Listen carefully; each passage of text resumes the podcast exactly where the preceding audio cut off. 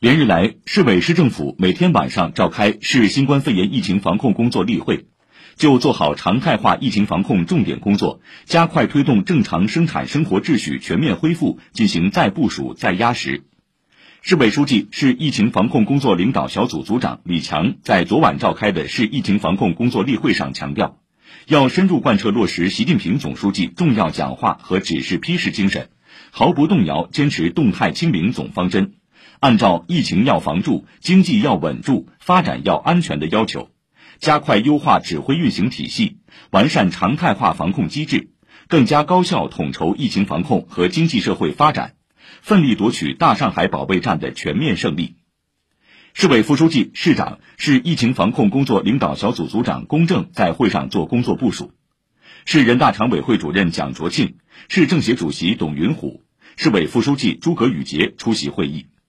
会议指出，在以习近平同志为核心的党中央坚强领导下，在全国各相关部门、兄弟省区市和人民军队的大力支持下，全市上下团结一心，连续奋战，取得了大上海保卫战的重大阶段性成果。随着疫情防控转入常态化防控阶段，要坚决克服侥幸松劲，保持高度警醒警惕。市区两级应急指挥体系要随时保持激活状态。确保第一时间启动响应，要层层压实责任，层层传导压力。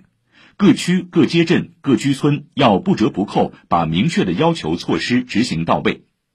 要把重要基础性工作抓得更牢，推动全量数据共享、业务流程优化，